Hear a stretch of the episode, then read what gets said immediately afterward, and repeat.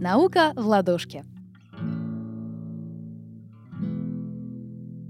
Всем привет, с вами Владислава Сухановская и Михаил Прынков. Да, здравствуйте, я Михаил Прынков, практикующий психолог. Я еще учусь на психолога, занимаюсь научной психологией, пишу статьи, у меня своя частная практика.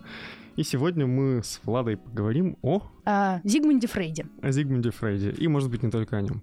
Я смотрела мультик, супергерои-ученые, и у Зигмунда Фрейда там суперспособность — это он просто посылает мозговые волны и говорит «секс», и типа это все, что он делает в мультике в основном. А, но я надеюсь, этим деятельность его не ограничилась, у него есть какие-то другие интересные теории. Нет, это вульгаризированное понимание о Фрейде. Фрейда, конечно, обвиняли в пансексуализме, в том, что он повсюду видел э, сексуальные импульсы и все такое. Но, во-первых, сам он не был каким-то развратником, как это часто пытаются представить. Э, ну, у него, правда, было шесть детей, но это символ скорее не разврата, а семейных ценностей. Но зато, когда он родил шестого ребенка, он от секса вообще отрекся. И он не был никогда сторонником какого-то разгульного образа жизни, как это часто пытаются представить. Он родил шестого ребенка. Ну, как Исаак родил Ака, вот это вот все. Окей. Ну, у меня первый вопрос, почему он ценен для психологии, потому что все, что я знаю о Фрейде, это только шуточки про Фрейда. Фрейда сегодня вообще модно ругать и критиковать в том числе в психологических кругах. Я же выступлю одновременно его и критиком, и защитником. А, дело в том, что Фрейд э, — фигура для психологии вообще определяющая. Его ну, сейчас часто обвиняют в ненаучности, в том, что он какой-то шарлатан, выдумщик. А, но любую историческую фигуру надо оценивать а, в контексте э, той эпохи, в которой она существовала. И Фрейд для своего времени был вполне себе ученым. Причем он ведь в психологию пришел не просто так. Он сначала занимался медициной, он проводил исследования, он лично препарировал сколько-то там сотен самцов угря, чтобы найти на них эти семенники. Короче, он был таким большим э, ну, не то что прям суперизвестным, но академическим ученым. И когда он стал создавать психоанализ, он его создавал а, не как психотерапевтическое направление, как это сегодня принято считать, а как а, теоретическую концепцию. Он был одним из первых людей, который пытался а, описать механизм работы психики, найти причины взаимосвязи, понять, почему вообще люди ведут себя так, а не иначе.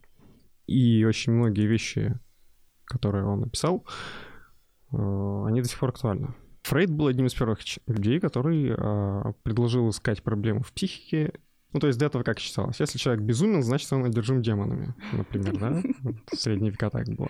Потом, когда уже стала развиваться наука, э, натурфилософия, в 19 веке уже проблемы психики стали объяснять какими-то физиологическими изменениями, когда открыли вирусы и бактерии, стали искать, э, например, бактерии шизофрении, причем эти исследования, кстати, проводились аж до 1980-х годов.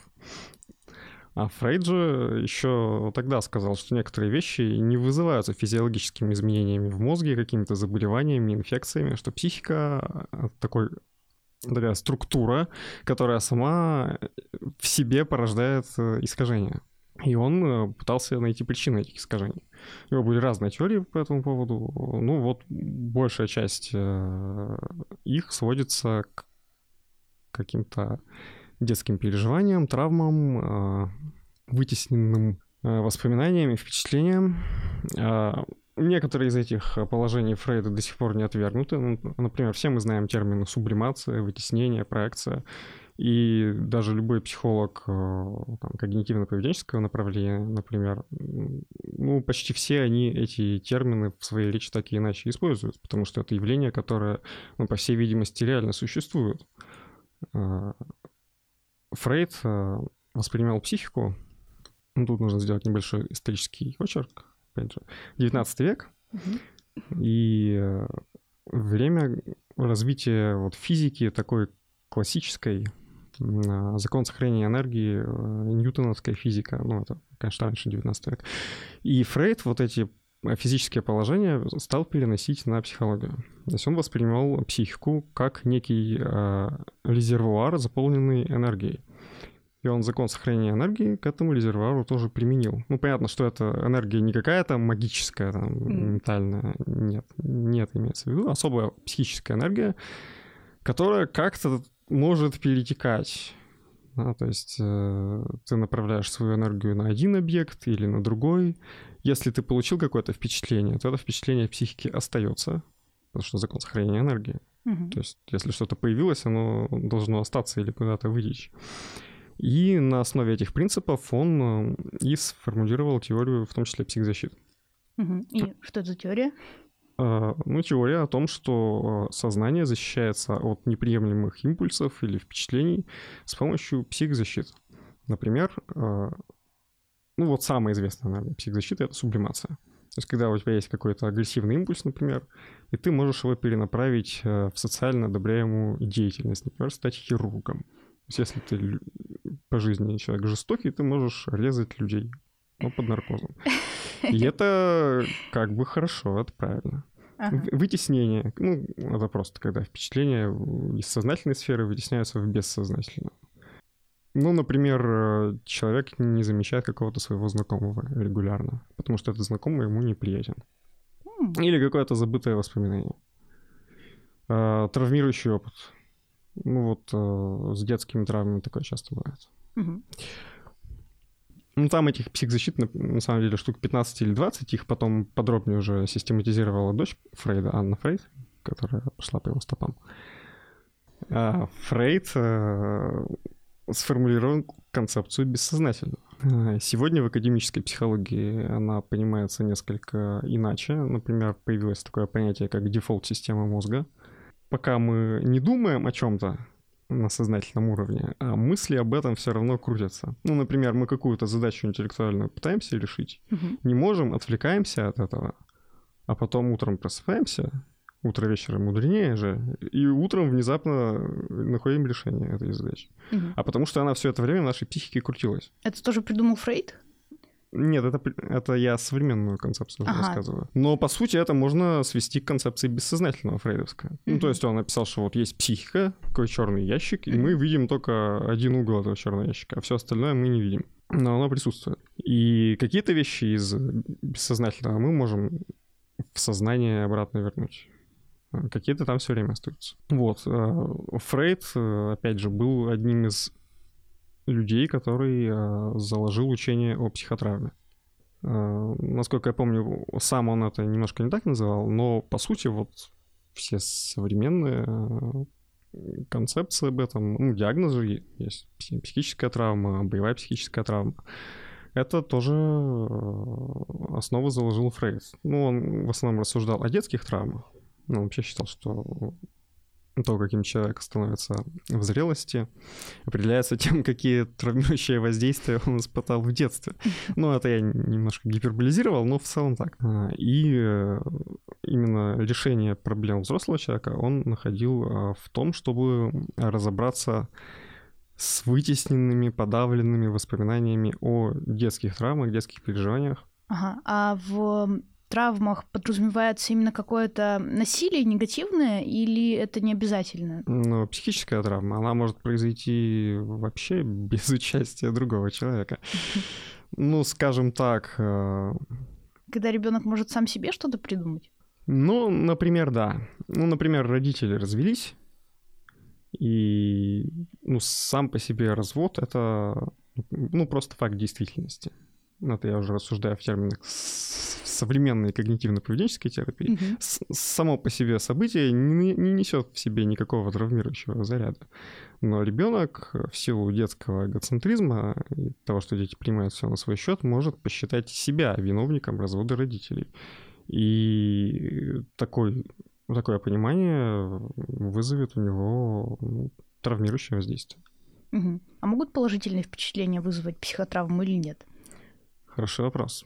Ну, скорее нет. Они могут вызвать стресс, но травму вряд ли. То есть психика вытесняет э, то, что ей неприятно, неприемлемо, не укладывается в наше э, представление о себе. То, что настолько отвратительно и страшно, что лучше бы этого не было, и лучше это забыть. Мгм. Э, Положительные воздействия, ну, редко такими бывают. А еще Фрейд был одним из э, основоположников э, учения о психосоматике. То, что физи- физические болезни могут вызываться психическими причинами, ну, строго говоря, не вызываться, а провоцироваться. Мгм. То есть, если какой-то орган у нас ослаблен, то он может заболеть, если есть, э, ну, та же психическая травма или просто какое-то тяжелое переживание. Ну, А какой-то орган будет там сер- сердце или язвенная болезнь, или там колит какой-нибудь. А, Ну, есть список Да. болезней, которые чаще всего вызываются именно такими психическими причинами. Астма, например. Это зависит от э, состояния самого органа. Ну, то есть какой-то человек может быть настолько здоровый, что у него астмы ну, никогда не будет какой-нибудь, э, с каким бы впечатлением он ни столкнулся. А какой-то вот уже готов. Вот там переволновался где-то и Мгм. все, заболел. Это так говорят, типа, на фоне стресса, там, Ну да, да, обострений. да, да. То есть это тоже придумал Фрейд, прям он, он так сказал. Ну, не прямо так, но заложил основу.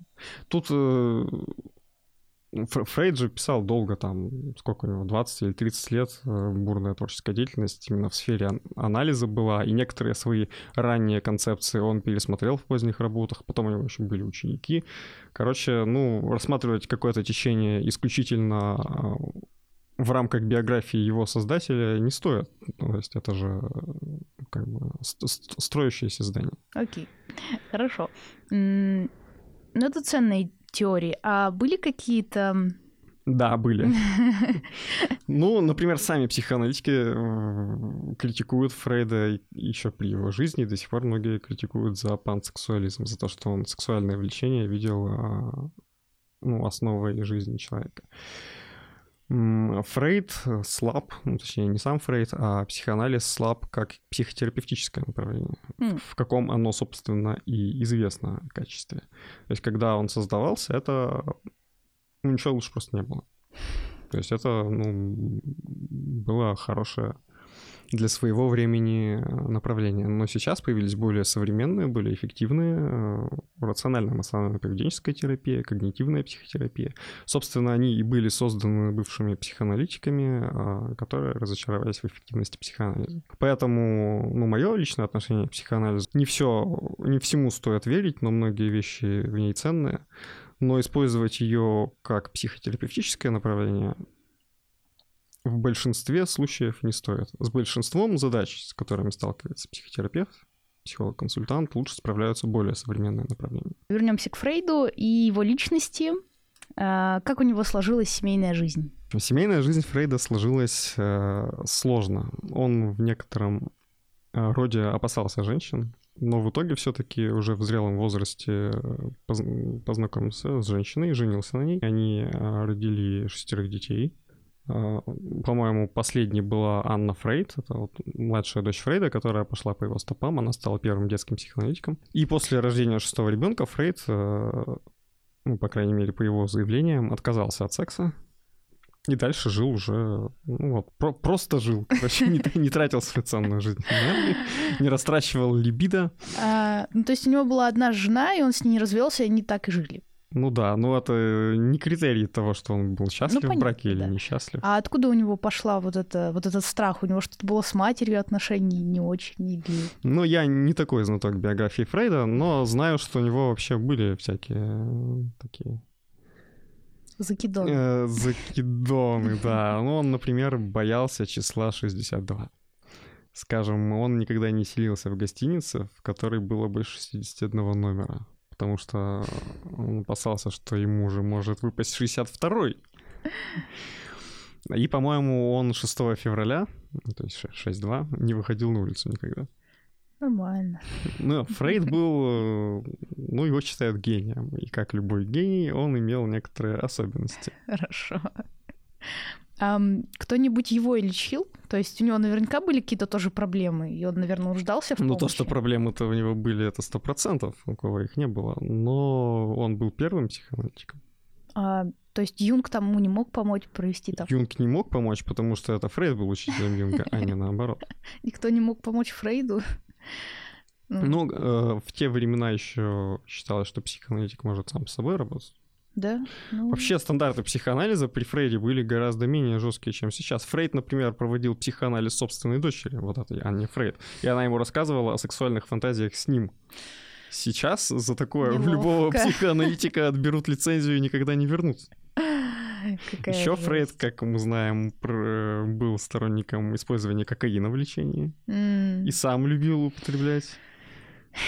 Да. Ну, Понятно. правда, Потом. по- потом-то он понял, что что-то тут не то, а вот не сразу к нему это пришло. Это были дикие времена. Это были- Дикие времена да. психоанализа. Дикие времена всего. Ам, А сколько он прожил всего лет примерно? Я не помню, сколько он прожил, но жизнь у него трагически закончилась. Он же умер не своей смертью. У него развился рак М. верхней губы, по-моему. И ему там сделали несколько операций, поставили протез, он уже очень плохо говорил и мучился, и в итоге, по-моему, совершил эвтаназию. Он Мгм. попросил своего врача, кажется, в 39 году вколоть ему дозу морфия. Мгм. Печально. Печально. С вами была «Наука в ладошке». Спасибо всем, кто был с нами. Пока. Пока. Символ нашего нового шоу – кот по имени Альберт Эллис, потому что Альберт Эллис крутой и внедрил доказательную психотерапию на Западе. А котики нам просто нравятся. Про Альберта Эллиса расскажем в следующем выпуске. А если у вас есть много интересных проблем, например, в отношениях, пишите нам, мы что-нибудь придумаем и постараемся ответить на ваши вопросы. Также за помощь в подготовке выпуска спасибо журналистам Веронике Боровиковой и Анатолию Самсонову.